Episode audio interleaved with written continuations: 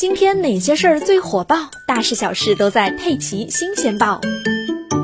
据日本共同社当地时间十一月九日报道，日本筑波大学客座教授青山道夫日前在福岛大学主办的国际研讨会上发布研究结果称，二零一一年东京电力公司福岛第一核电站事故中流入海洋的放射性物质铯幺三七抵达美国西海岸后部分北上，经太平洋最北的白令海，大约七到八年之后又回流到日本的东北沿岸了。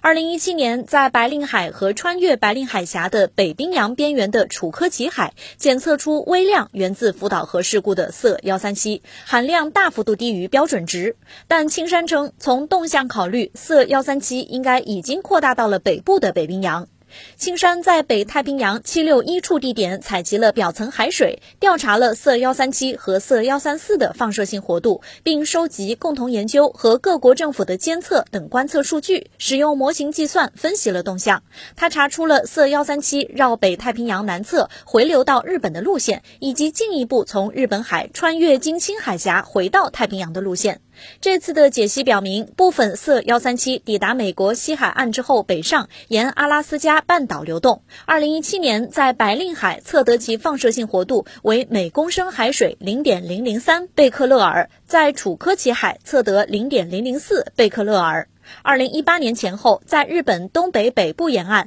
铯幺三七放射性活度开始上升。二零一九年超过零点零零二贝克勒尔。在从日本海穿越至太平洋一侧的金星海峡，铯幺三七放射性物质在二零一七年前后达到峰值，之后呈现减少趋势。